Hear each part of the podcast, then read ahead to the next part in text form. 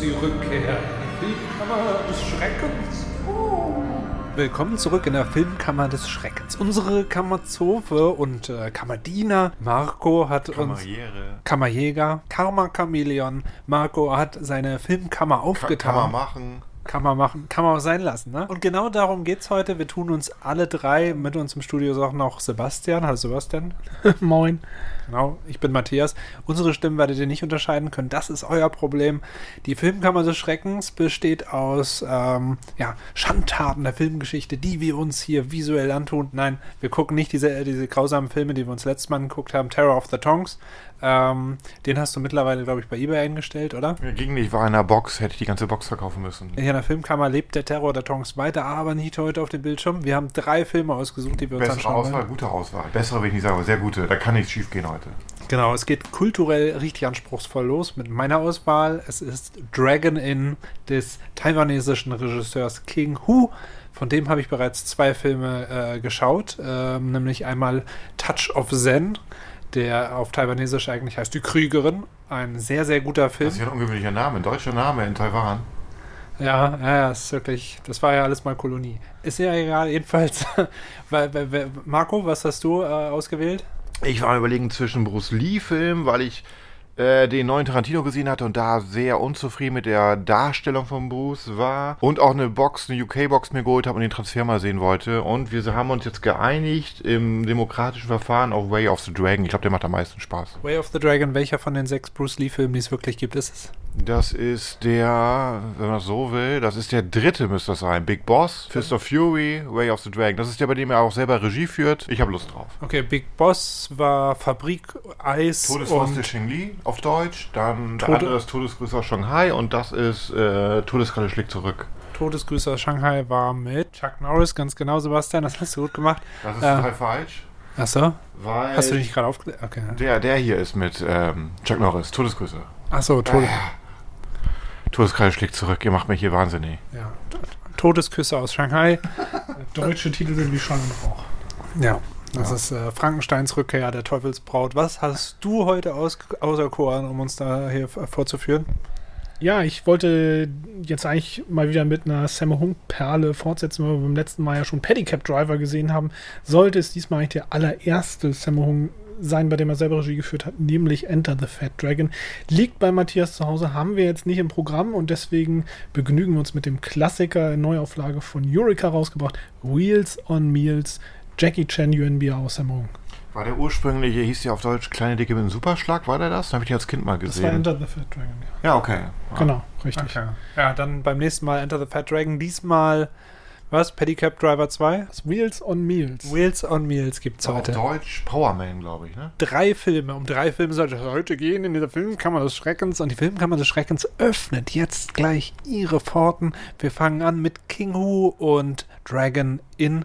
Wir erwarten, was erwarten wir? Ich erwarte eine Art ähm, taiwanesischen Western, schönen äh, Aufnahmen und fliegenden Körperteilen. Äh, Marco, was erwartest du? Ich erwarte im besten Fall ähm, etwas Anspruchsvolles für heute Abend, im schlimmsten Fall Designer-Langeweile. Designer-Langeweile, ja, ja, ja. Da wird es mal ein bisschen künstlerischer.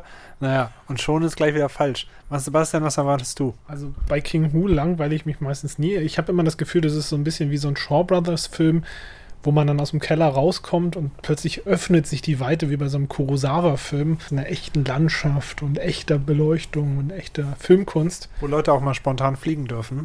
Also ja? ist Und wo du zwei Stunden drauf wartest, schöne Landschaften anguckst und dann fliegt jemand. Obwohl ich Hongkong-Film-Fan bin, gibt es einige Dinge, die ich mir seltsamerweise immer noch nicht angeguckt habe, weil ich immer so ein paar auf der Suche nach Underdogs bin und dann freue ich mich jetzt über die ganzen Neuauflagen, die jetzt in den letzten Monaten rausgekommen sind und der ist halt auch dabei. Ja, Underdogs sind hier in der Filmkammer des Schreckens viele. Drei von denen schauen sich jetzt King Hust, Touch of Zen, nein, ähm, Fist of Evil, ah, Dragon Inn, Dragon Inn, na, die äh, Drachentaverne öffnet ihre Pforten.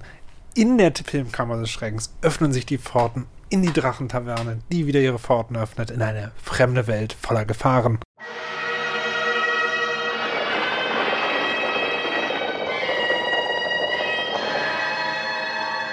»111 Minuten später, Dragon in Marco, wie fandest du ihn? Ich fand ihn gut. Ich glaube, ich habe den früher schon mal auf Deutsch gesehen, hatte ich so den Eindruck. Äh, es geht darum, dass ein, ich glaube, das war ein Adeliger, der verstoßen, der getötet, dem etwas angehängt wurde, der getötet wurde.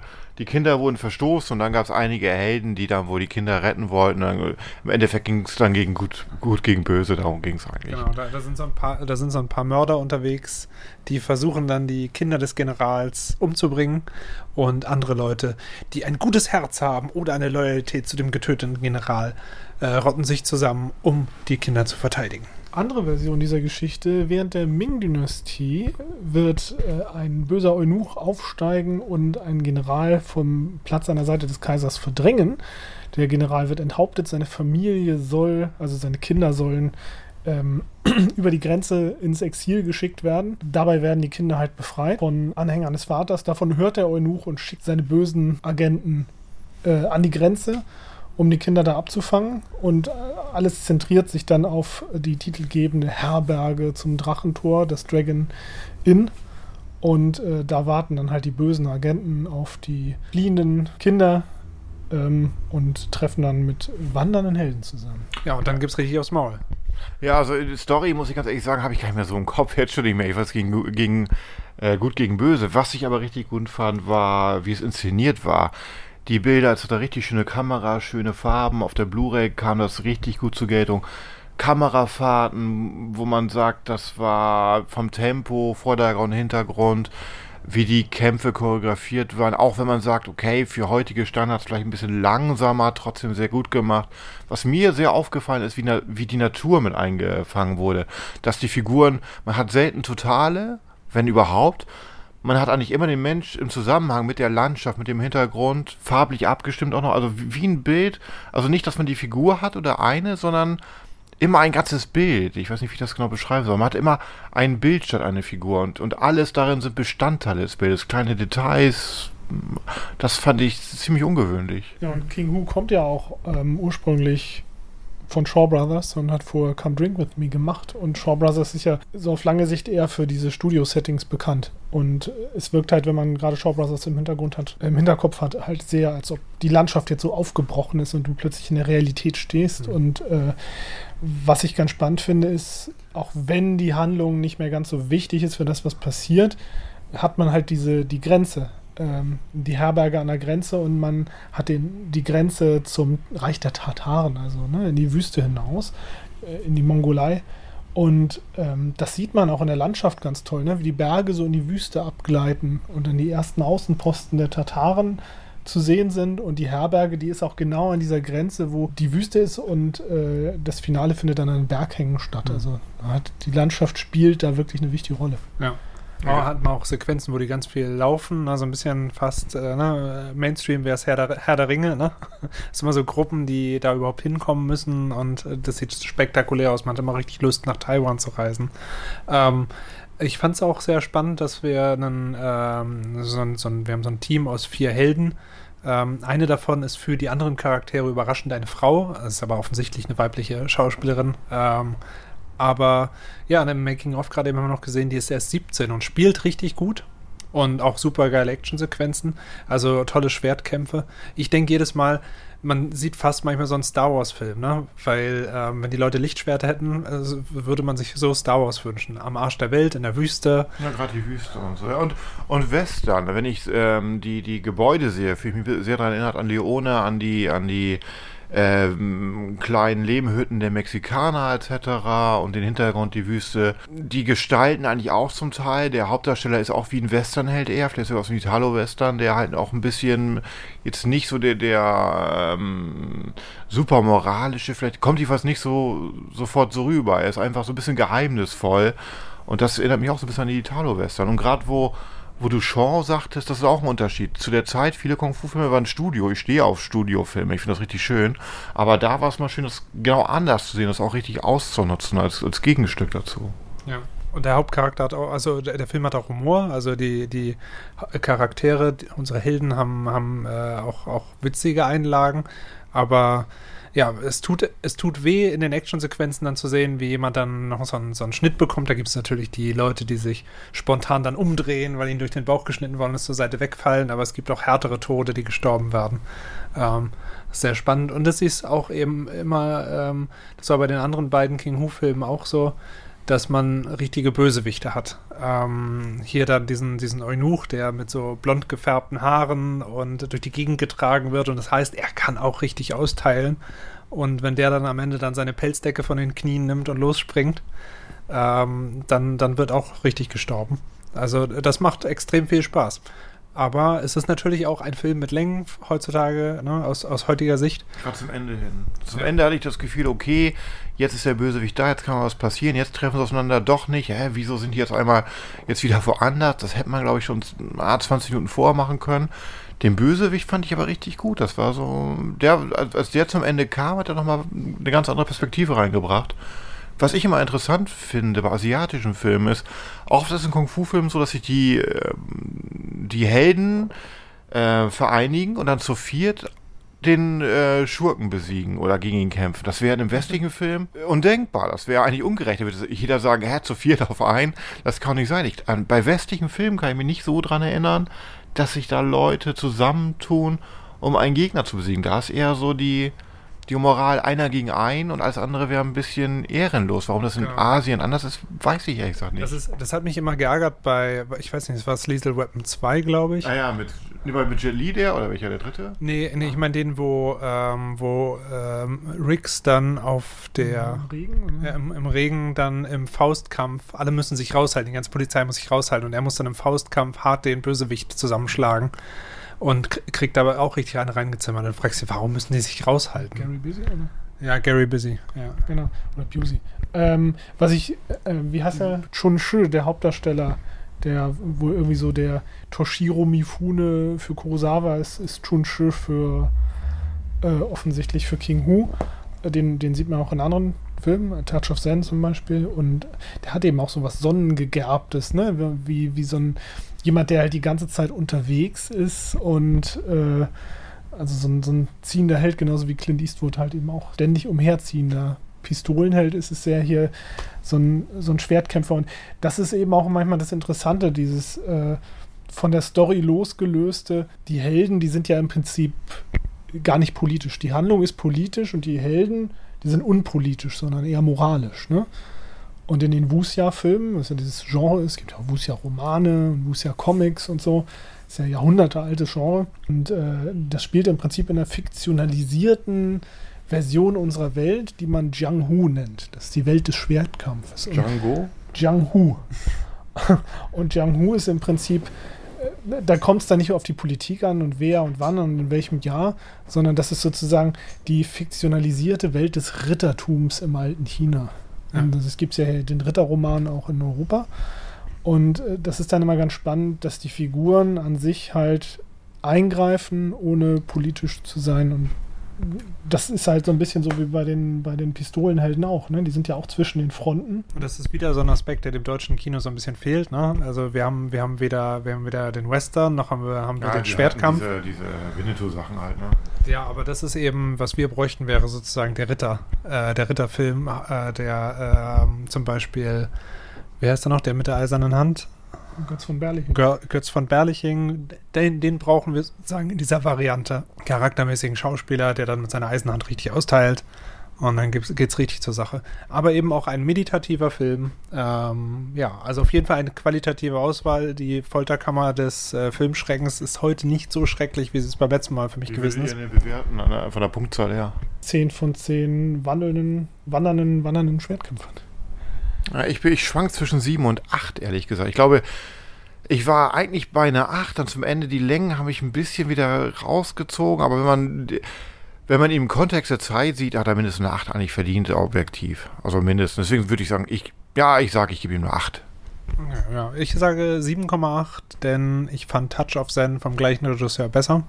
Fand ich auch besser. Ja, ähm, vielleicht, vielleicht kriege ich ja von mir auch eher 9.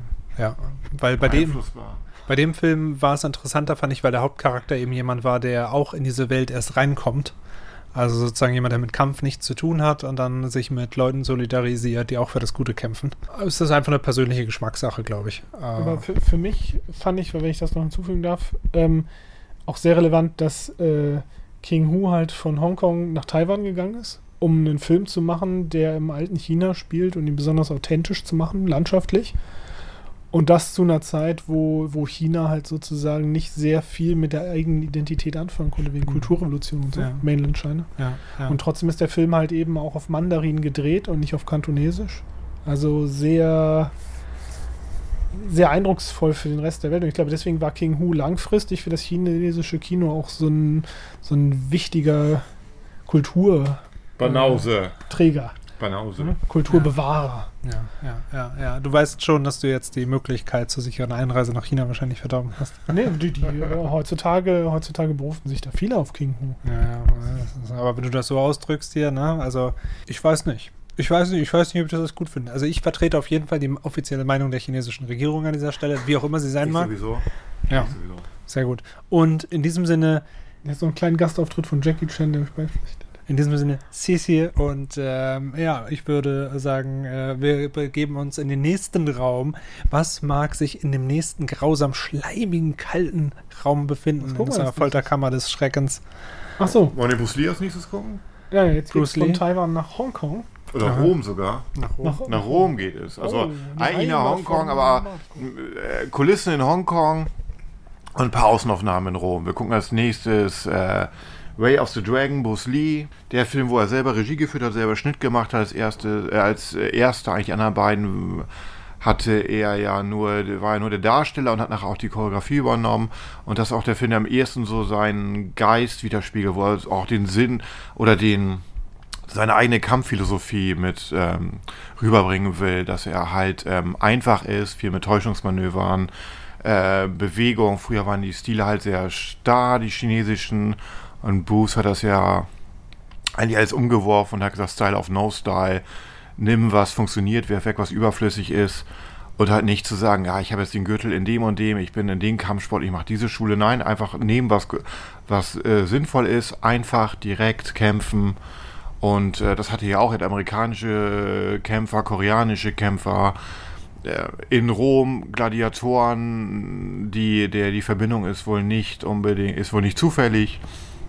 Das war ein richtig guter Film, habe ich als Kind äh, unzählige Male geguckt und immer wieder gut gefunden. Auch wenn in der deutschen Synchro irgendwie zum Teil komisch war, weil, weil wenn sie Chinesisch gesprochen haben oder die anderen Italienisch und man sich nicht verstanden hat, haben trotzdem beide Deutsch gesprochen in der deutschen Synchro. Ich habe als Kind nie verstanden, warum sie sich nicht verstehen. Und welche Fassung schauen wir jetzt? Wir gucken heute mal die englische, habe ich noch nie gesehen. Ich habe letztens wieder die deutsche gesehen, habe gemerkt, ich kann sie auswendig, obwohl ich sie so lange nicht mehr gesehen habe. Bloß ich habe mir die ähm, britische Blu-ray geholt, die einen besseren Transfer haben soll. Und dachte, das wär, ist eine gute Ausrede, die jetzt mal zu gucken. Ach ja, und von Dragon Inn haben wir auch die britische, die Eureka geguckt. Schöne Abtastung. Ja, ja. Ja, ähm, und äh, einer der Gladiatoren, der in diesem äh, im Kolosseum mit auftritt, Chuck Norris persönlich, der auf äh, traurige Art und Weise Bane lässt grüßen, das Zeitliche segnet. Wir begeben uns also jetzt nach Rom und melden uns wieder nach Way of the Dragon. Into the Dragon. Now, the ultimate. The Way of the Dragon. Bruce Lee. The Way of the Dragon.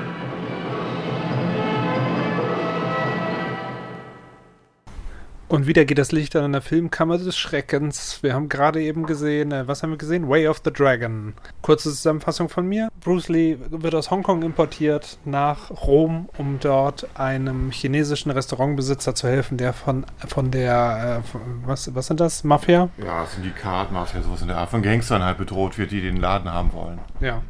Und äh, na, die denken natürlich zuerst alle, hey, was für ein Landei kommt hier und will uns hier in Rom sagen, wie wir Auslandschinesen ne, hier zu kämpfen haben. Und dann stellen sie fest, der verdammte Bruce, der hat's drauf. Und zum, ultra sympathisch, der ist total sympathisch, denn er äh, spricht kein Wort Englisch, hat Schwierigkeiten bei der Essensbestellung, bestellt fünf Teller Suppe und ist einfach extrem knuffig dabei, äh, so unbeholfen zu sein. Und das habe ich früher in der deutschen Version.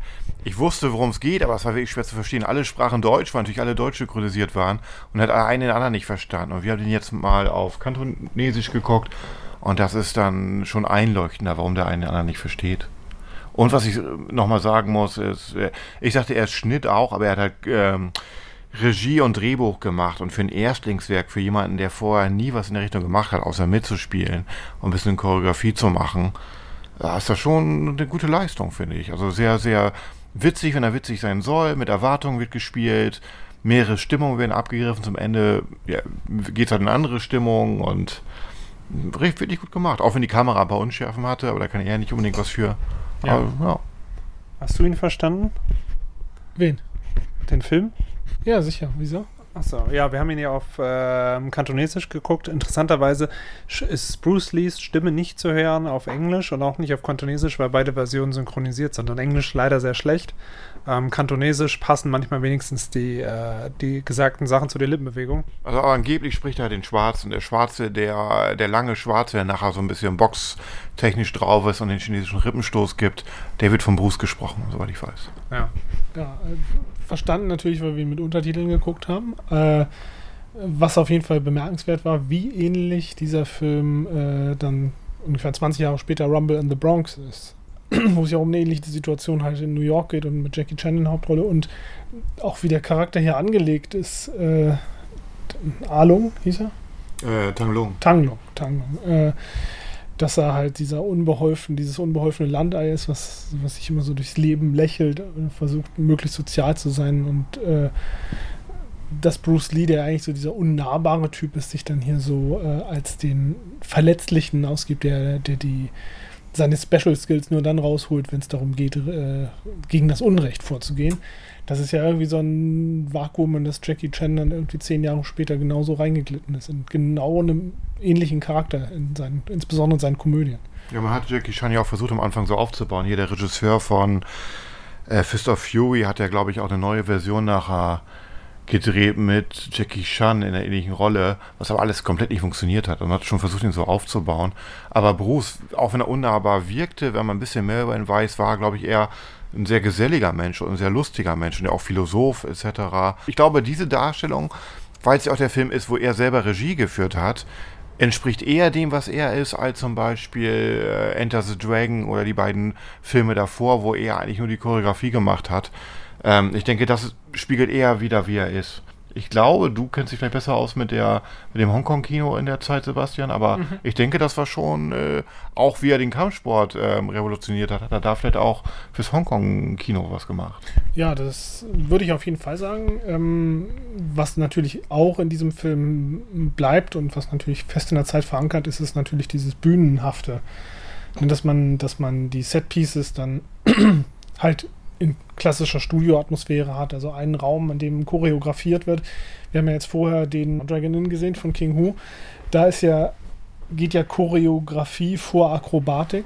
Man hat ja das Gefühl, dass die Schauspieler in Dragon Inn hauptsächlich der Choreografie folgen, ohne halt Akrobaten sein zu müssen. Ja, Schauspieler, ja. Genau, und ähm, bei Bruce Lee haben wir jetzt hier wirklich schon sehr, sehr scherenschnittartig over the top halt Kampfsport nach vorne geholt, wo die Akrobatik wirklich eben von Profis gemacht werden muss, aber auch in der Handlung dann halt äh, die Kampfsportarten gegeneinander aufgestellt. Die, die kloppen sich ja schon, wenn, wenn, äh, wenn, wenn Taekwondo gegen Karate antritt und so, die, die verstehen sich ja nicht mal Ja, miteinander. aber es, ist so, es war Taekwondo gegen Karate, aber dem Film war der Koreaner Japaner auf einmal und der Amerikaner ein Europäer und dann war es auf einmal Karate gegen Karate, aber der eine hatte eindeutig eher Taekwondo gemacht, sehr fußlastig. Genau, aber, es, aber Bruce Lee hat halt dann diesen, diesen, keine Ahnung, da kennen sich andere Leute besser aus als ich, aber hat halt diesen Fusion-Style, wo er halt sagt, dass dieser klassische, die klassischen Kampfkunstschulen sozusagen Platz machen müssen in einer Sache, die äh, sozusagen viele Sachen miteinander kombiniert.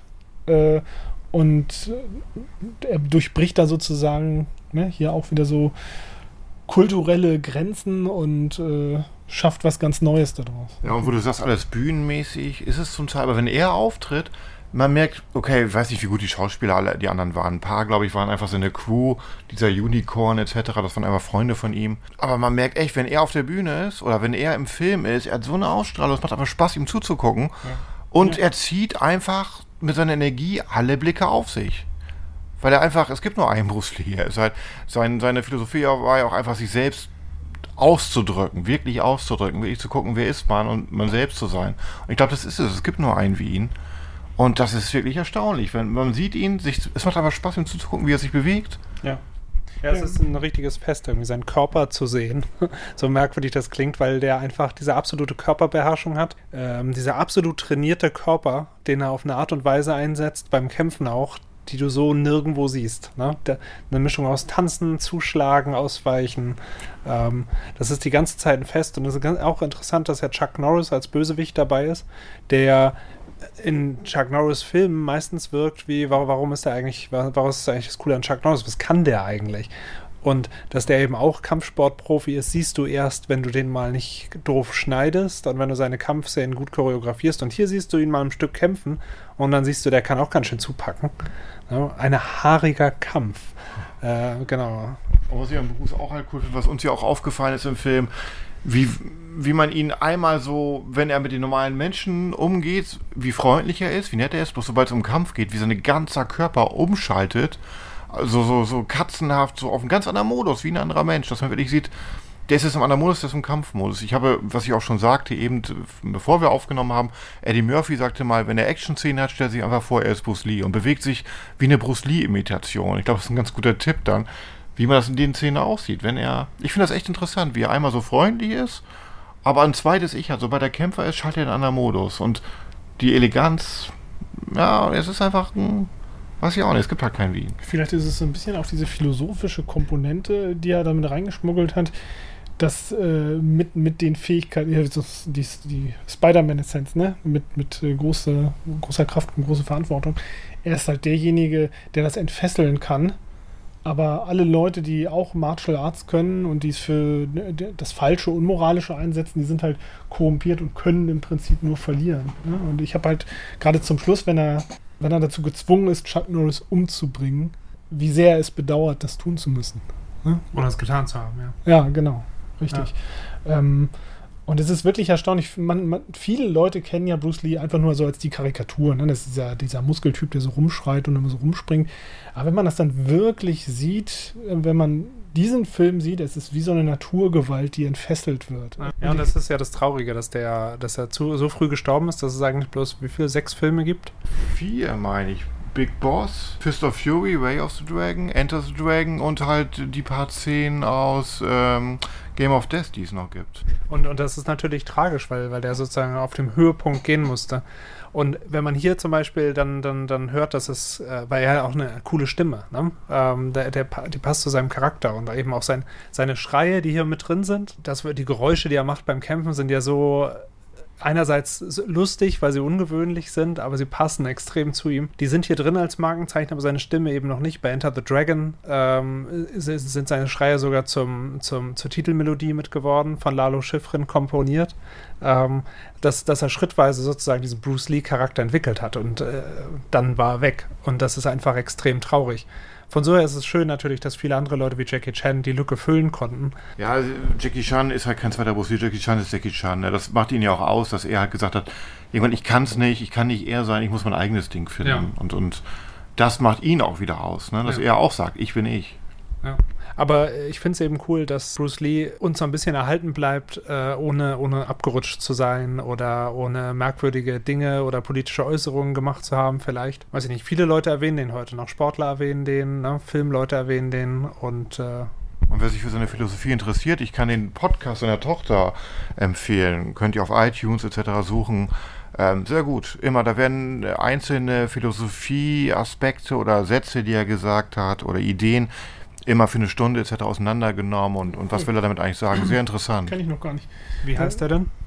Oh, ich glaube einfach Bruce Lee Podcast. So müsst ihr mal gucken. Ähm, findet ihr, wenn ihr nach Bruce Lee sucht, findet ihr. Der wird jetzt gerade, glaube ich, nicht aktualisiert, aber es gibt richtig viele Folgen. Macht echt Spaß, sich das anzuhören. Und seine Tochter hatte ja wohl auch Probleme damit jetzt in der aktuellen Diskussion um den Auftritt oder die Darstellung von Bruce Lee in Quentin. Tarantinos neuen Film. Den habe ich noch nicht gesehen, aber Der das Film klang ja ein bisschen seltsam. Ne? Marco hat ihn gesehen? Ja, Der Film war okay. Ich meine, ich habe ihn für Tarantinos schwächsten gehalten, ehrlich gesagt, weil man hatte immer den Eindruck, okay, da muss jetzt einer immer auf die Finger hauen und sagen, ey, das ist jetzt zu viel. Jetzt haben wir genug Füße gesehen, jetzt sind sie nur genug rumgefahren, jetzt haben wir genug Dialoge gesehen, wo, wo ich merke, das ist ungeschminkt Tarantino und das mit Bruce Lee. Ah, ich will jetzt nicht spoilern, aber das war echt daneben. Da, das hat er echt ein bisschen Respekt bei mir verloren, Tarantino, dass er so den Filmkenner raushängen lässt, aber sich dann so wenig mit der Figur beschäftigt. Und was ich an dem Film auch gut fand, war, was vielleicht ja ungewöhnlich fürs Hongkong-Kino zu, der- zu der Zeit, weiß ich nicht, aber es gibt halt kein wirkliches Happy End. Es ist halt in seinen Filmen immer, man muss auch einen Preis für die Gewalt zahlen. Man, hier ist es auch so, er wehrt sich, aber das hat seinen Preis. Die Gewalt schaukelt sich auf. Es ist nicht so, dass die Gewalt die Lösung für alles ist. Und äh, zum Ende passieren auch Sachen, ähm, die dann dunklere Seiten enthüllen und ja und und wenn dann das Ende da ist, ist es nicht so, dass alle alle freudig strahlen, das ist eher ein trauriges Ende, aber um das zu erreichen, musste man halt Opfer bringen, wie auch in einem Kampf vielleicht, dass man sagt, man kommt da nicht ungeschoren raus. Der Film ist halt recht kurzweilig, weil die Nebenfiguren auch eben sehr, sehr karikiert sind. Ne? So wie Bruce Lee halt sympathisch und so ein bisschen naiv seinen Charakter inszeniert. Äh, Gerade die Mafia-Gestalten in ihren, in ihren groovy 70er, 60er Jahren, äh, Jahre Klamotten, das ist ja schon echt ein Hingucker. Ne? Ja, das, das waren, glaube ich, nur Leute, wie ich das mal gehört habe, die einfach in der Band gespielt haben. Es waren Leute, die man kannte über Partys, die in Hongkong halt waren. Man musste halt irgendwelche Gweilos finden, die, die mal da waren und mal mit Weißen spielen konnten. Deswegen sehen die auch nicht wirklich alle aus wie Kämpfer. Ja, und, und natürlich ein problematischer Charakter, auch äh, damals wie heute, ne? Der, der super unsympathische Henchman vom Boss, der ist, äh, der ist äh, auf eine ja, so persiflierte Art schwul, dass er sich dann so an Bruce Lee auch ranmacht und an seinem Hemdchen rumfummelt und sagt, hey Mann, was bist du denn für ein schicker Typ und so. Ähm, und dabei natürlich die, die schlimmste Schlange aller Zeiten ist. Das ist, ähm, ja, heutzutage hätten wir wahrscheinlich die Chance, Bruce Lee zu sehen, wie er einen Schwulen spielt. Ja, aber andererseits hat er auch einen Schwulen da als Bösewicht reingebracht. Ne? Das kann man ja auch so sehen. Ne? Auch wenn er vielleicht ein bisschen karikiert ist, aber er hat ihn wenigstens reingebracht. Ja, ja, also absolut. Aber ja, ja, ja, ja. Also wenn es ein ernstzunehmendes Drehbuch gewesen wäre, ähm, was jetzt wirklich auf Drama ausspielt, dann hätte man sich auch die, äh, die weibliche Hauptdarstellerin oder den weiblichen Hauptcharakter ein bisschen kritisieren müssen, weil die ja auch im Prinzip nur dazu da ist, erst an ihm zu zweifeln, aber sobald er die Klamotten halb auszieht und anfängt, äh, hart in die Gesichter zu treten, dann fängt sie schon plötzlich heftig an, ihm Mittagessen zu kochen. Nach heutigen Maßstäben kann man es nicht unbedingt beurteilen. Das Und- war ja und, lustig. Ja, Das und war man, ja ja, das war schon lustig. Und man, kann, man will ja auch nicht irgendwie da ein Drama sehen zwischen zwei Menschen, man will ja gute Kampfszenen sehen. Ja, aber der Ah. Teil mit Bruce äh, er dann halt eben über die Konsequenzen seines Handelns Ja. nachgedacht hat und so, das war ja schon ein Drama. Weil das schon wieder der kämpferische Aspekt war. Ich glaube, da kann er sich besser. Für ihn geht es mehr um Kampf und ich muss halt kämpfen, bis der Kampf zu Ende ist. Was für Konsequenzen hat die Gewalt? In seinem Kopf geht eher sowas vor sich. Und ich denke mal, die Love Story oder die angedeutete musste man halt mit reinbringen, was sich so gehörte. Ja. Aber ich glaube, es ging eher. Und da ist er schon relativ tiefgründig. Für ein Erstlingswerk, muss ja sehen, das ist ein Erstlingswerk. Ne? Ja, der Drache, der hat halt eben mehr so in, in der Sphäre zwischen Leben und Tod zu philosophieren, als in der Alltäglichkeit, wo er morgens dann halt trainiert und Fleischklößchen zu Hause essen muss. Sebastians philosophischer Kommentar wird präsentiert von Dan Aykroyds Wodka, den wir heute aus einem Kristallschädel Ja, trinken. ich, ich finde, das schmeckt auch wohl. Der ist relativ weich. Kann man trinken. Ja, ich dachte, ich bringe den mal mit, äh, damit das hier ein bisschen esoterisch wird. Und äh, der Necrod war zuletzt in so vielen Podcasts zu Besuch, dass ich einfach nicht drum rum konnte, das Ding endlich mal zu kaufen. Ja, äh, ja das jetzt wird uns ganz warm ums Herz. Wie fandet ihr den Film denn? Was für die Wertung etc.? Habt ihr eine Idee? Also bei mir kriegt der, auf meiner Sympathieskala kriegt er 8 von 10, auf der Filmskala 7,5 von 10 und auf der, äh, auf der Martial Arts äh, Schiene 9,5 von 10. Ich glaube, mir kriegt er eine 9, obwohl er eigentlich filmisch keine 9 ist. Das weiß ich. Filmisch wäre er wahrscheinlich eine 7. Aber ich habe den so oft gesehen, er macht einfach so einen Spaß. Ich würde ihm sogar noch eine 10 geben, aber ich wüsste, das wäre schon wieder unverschämt, weil filmisch ist er, ist er keine 10. Aber ich finde ihn einfach so gut. Es macht mir aber Spaß, ihn anzugucken. Deswegen kommt er, bekommt er für mich eine 9. Eine absolut subjektive 9, aber eine 9. Ja, würde ich auch sagen. Also, wenn ich Bruce Lee rausrechnen würde, dann wäre es wahrscheinlich eine 6 bis 7, aber mit Bruce Lee ist es auf jeden Fall einfach ein absolutes Pflichtprogramm für äh, Filmfans. Way of the Dragon, ähm, auf Deutsch heißt er wie? Äh, die Todeskralle schlägt zurück, glaube ich. Okay, wir gehen mal gerade davon aus, Todeskralle schlä schlä schlägt zurück, ähm, schwingt zurück. Ganz genau. Und äh, bei uns geht es gleich weiter in der Filmkammer des Schreckens ähm, mit Äh, Wheels on Meals. Nicht wundern, nicht Meals on Wheels, Wheels on Meals. Weil ich glaube, vorher hatten die zwei Flops, die mit M angefangen sind. Und deswegen haben die gesagt, die machen keinen Film mehr mit M. Und deswegen musste der Wheels on Meals heißen. Was war denn das? Miracles wahrscheinlich? Kann sein, habe ich nur so gerüchtemäßig gehört. Dass sie gesagt, nein, wir machen keinen Film mit M und deswegen dieser komische Titel. ähm, das ist ein Film, hatten wir ja schon gesagt, ne? Mit ähm, Jackie Chan und Sammo Hung und Yuan Biao. okay. Und äh, ich habe den auch schon mal gesehen. Hat der einen deutschen Titel? Powerman. Der Powerman. Ach, das ist Powerman. Ja, und interessante Parallele. Man sagt immer, die zwei besten Kampfszenen aller Zeiten wären halt eben äh, Chuck Norris gegen Bruce Lee und gleich Benny the Jet Okidis gegen Jackie Chan, wo auch der Endkampf ähnlich sein wird, wo er auch erst einen Rhythmus finden wird, werden wir gleich sehen. Und auch in einem anderen Land, in Spanien. Da hat Jackie Chan wohl nicht nur bei ähm, Rammel in the Bronx sich bei Jackie Ra Chan. Rumble in the bei, Bronx ist mir die Porno-Version. Ja, ist wirklich. Rumble. Ja, ja, genau. nicht nur Rumble in the Bronx. Rammel in the Bronx. bei Bruce Lee ähm, bedient. Äh, ja, aber typisches deutsches Marketing. Ne? Du hast äh, mit Wheels on Meals halt ja einen, so eine Hongkong-Action-Komödie-Ensemble-Film mit, mit eben mehreren Hauptdarstellern, und die, die alle actionversiert sind. Und das deutsche Marketing macht der Powerman da draußen, eine Singular Marketing. Das Ja, ist Jackie Das Chan. sind Den aber Leute, die den Film nie gesehen haben. Ja, richtig, Also, egal. Ja, wir gucken jetzt Frankensteins Rückkehr der Teufelsmonster 25. Ähm, das Und wir gucken die Eureka Blu-ray, die neue. Mal gucken, wie das Bild ist. Ja, Eureka Blu-ray. Ja. Ähm, ja, Marco schließt jetzt wieder die Kammer des Schreckens auf. Wir werden hineingeführt und danach hört ihr von uns nur Schreie und folgende Laute aus dem Film. Welcome to Barcelona, Spain. One capital of the Costa Brava.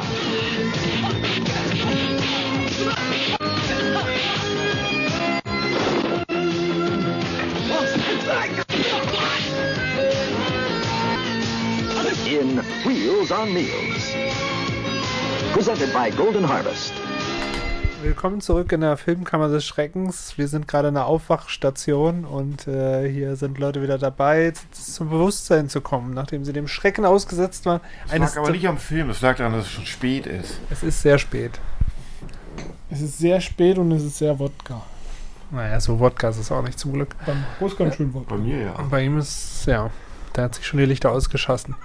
Aber, ähm, ja, was haben wir gerade geguckt? Äh, Wheels on Meals, deutscher Titel Der Powerman. Wir, Okay. wir sagen lieber Wheels on Meals. Okay, Kurzzusammenfassung.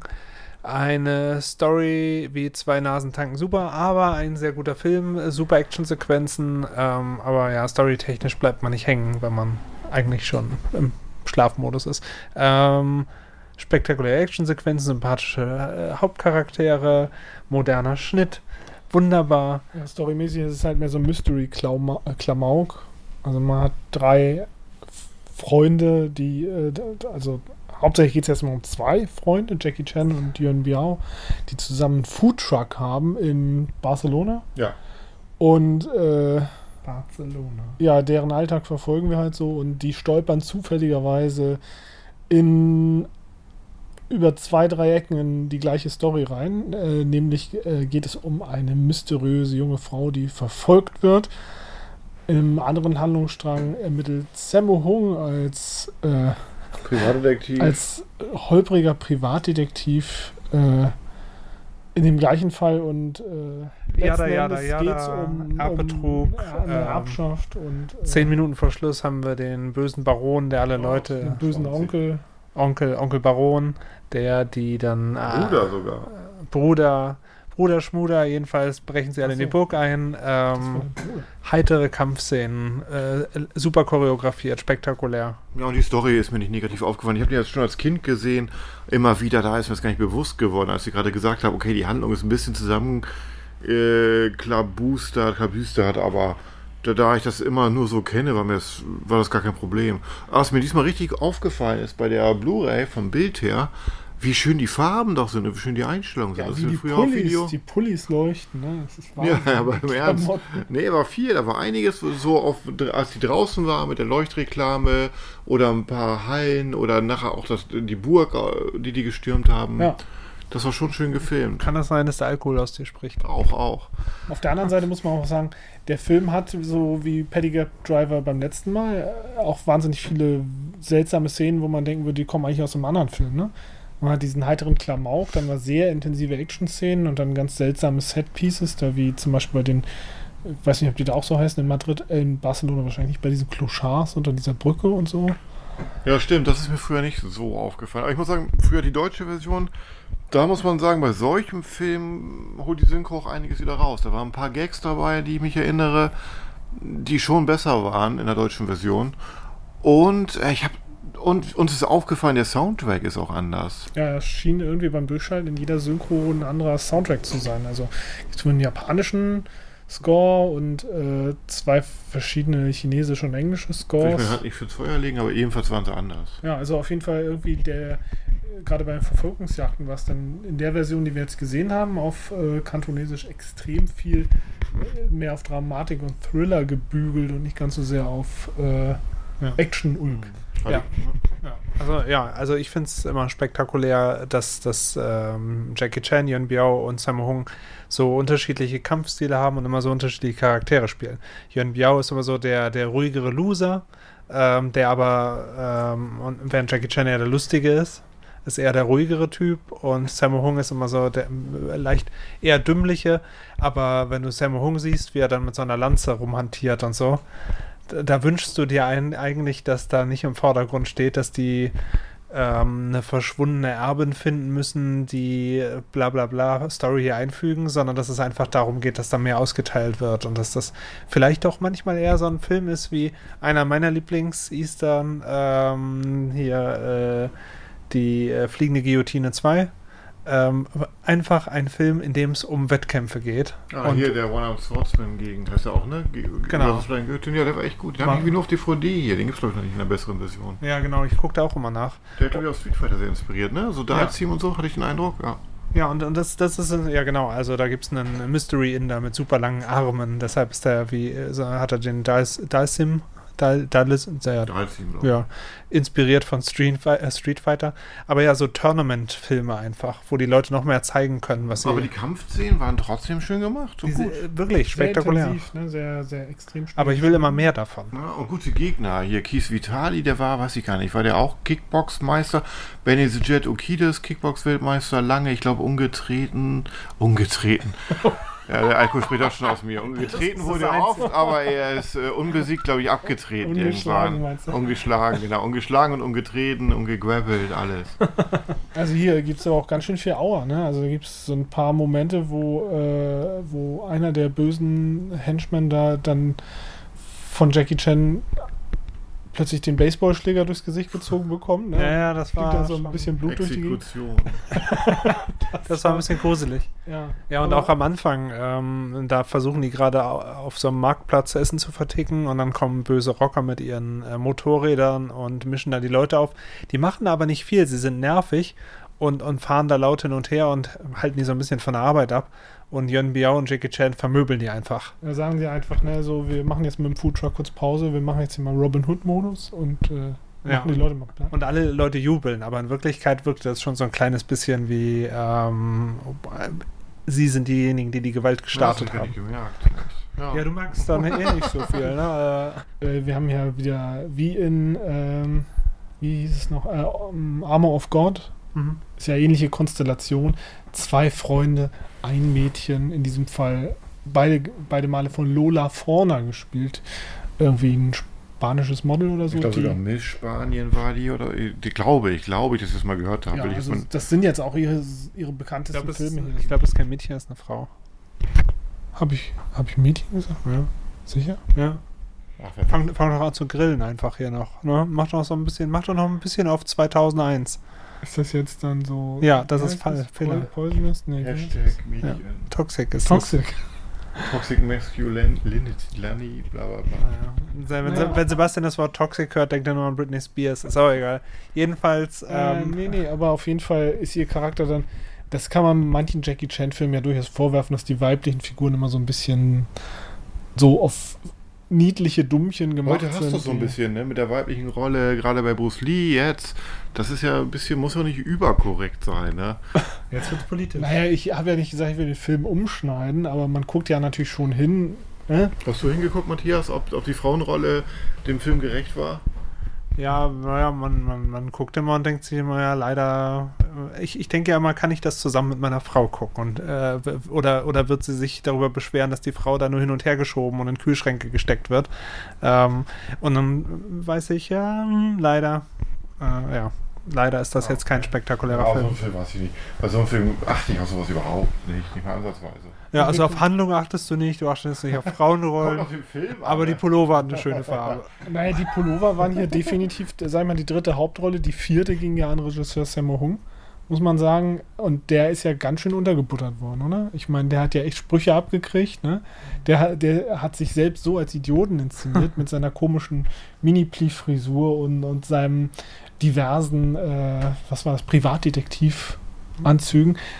Völlig unnötige Ermittlungsdialoge, Sequenzen da, oder? Ja, ja, ja. ja. Die ganzen in der, in der Nerv in der Heilanstalt, um jetzt, ähm, damit ich keinen Ärger von Sebastian kriege, muss ich so nennen. Ähm, die Szenen waren nicht auch alle überflüssig, oder? Es Oder- war hauptsächlich um die Gaststars unterzubringen. ja, um die ne? Gaststars unterzubringen. Als Kind fand ich die super witzig. Jetzt haben die Gags nicht mehr so funktioniert. Aber der beste Spruch von Jackie Chan zu Sammo Hung war äh, im Finale, als sie durch die Burg geschlichen sind und äh, Jackie Chan zu Sammo Hung sagt, äh, äh, du gehst mir auf die Nerven, lass mal aufteilen. Ja. Okay, Marco, äh, deine Bewertung für Power Man, aka Wheels on Meals. Hat wieder Spaß gemacht, als Kind tausendmal gesehen, als Jugendlicher.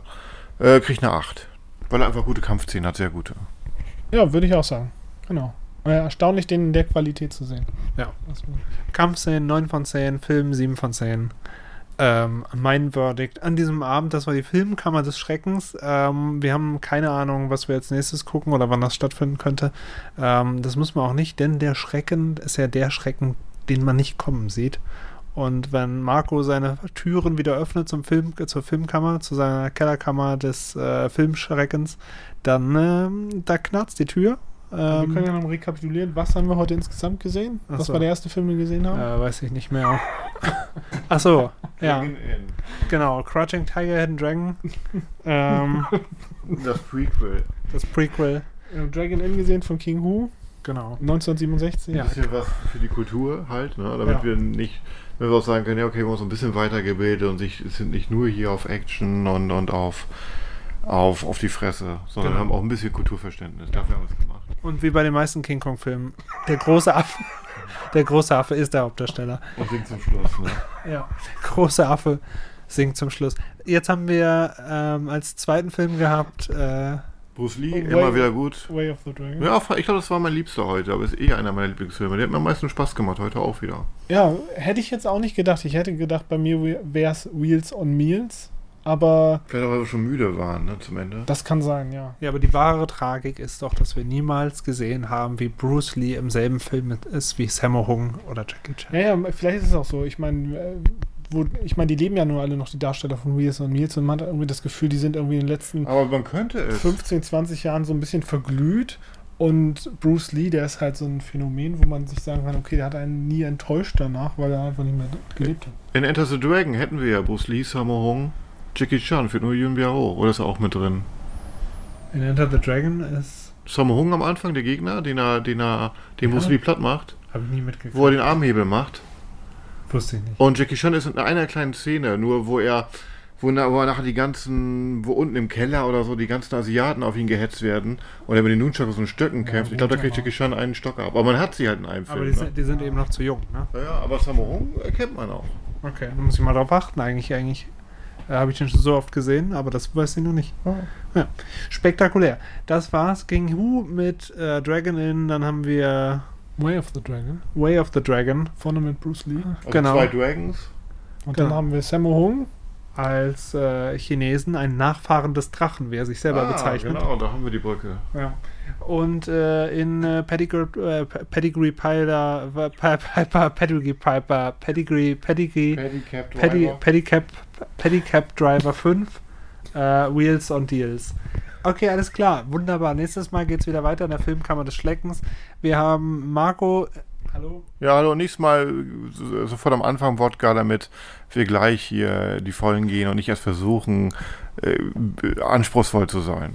Genau. Äh, die Wodkaflasche aus dem Kristallschädel, aus dem Schädel, in den Schädel. Jetzt haben wir Sebastian Kempke, der sich auch verabschiedet. Äh, ja, war auf jeden Fall sehr kurzweilig. Äh, ich glaube, beim nächsten Mal müssen wir mal den Hongkong-Faktor ein bisschen zurückschrauben. Und vielleicht mache ich wieder was Italienisches nächstes Mal. Mal Oh, sehen. nee. ja, vielleicht, vielleicht mache ich das wirklich mal. Wenn, wenn ich hier belästigt werde mit italienischen äh, Kunstwürgerfilmen und äh, Sebastians Pedicab, Pe- Pedi, Pedigree, Päd Pädophil Driver. ja, mit den Filmen mit, ne, da, dann, warum packe ich nicht einfach mal die Supernasen aus? Um euch zu zeigen, was ein, wie dieser Schmerz sich anfühlt, hier als Geisel zu Du sitzen. hast dieses Mal auch nicht so viel von Qual gesprochen wie beim letzten Mal, ne? obwohl du trotzdem gequält geguckt hast. Ja. Ja, irgendwas fällt mir schon ein fürs nächste Mal. Ja, ja. Und äh, mit diesen Worten, die äh, ja, symbolisch hier stehen für die knarzende Tür der sich schließenden Kammer, Folterkammer des Schreckens, ähm, haben wir hier in der Filmkammer des Schreckens jetzt eine, eine kleine Abschiedssequenz. Und diese Abschiedssequenz ist doch emotional, sie ist emotional und auch emotional ähm, auffühlend. Und äh, langsam entfernen wir uns, die Kamera entfernt sich von uns und äh, wir, wir verabschieden uns. Und das ist ähm, äh, traurig wie auch äh, bittersüß, denn wir werden uns wiedersehen.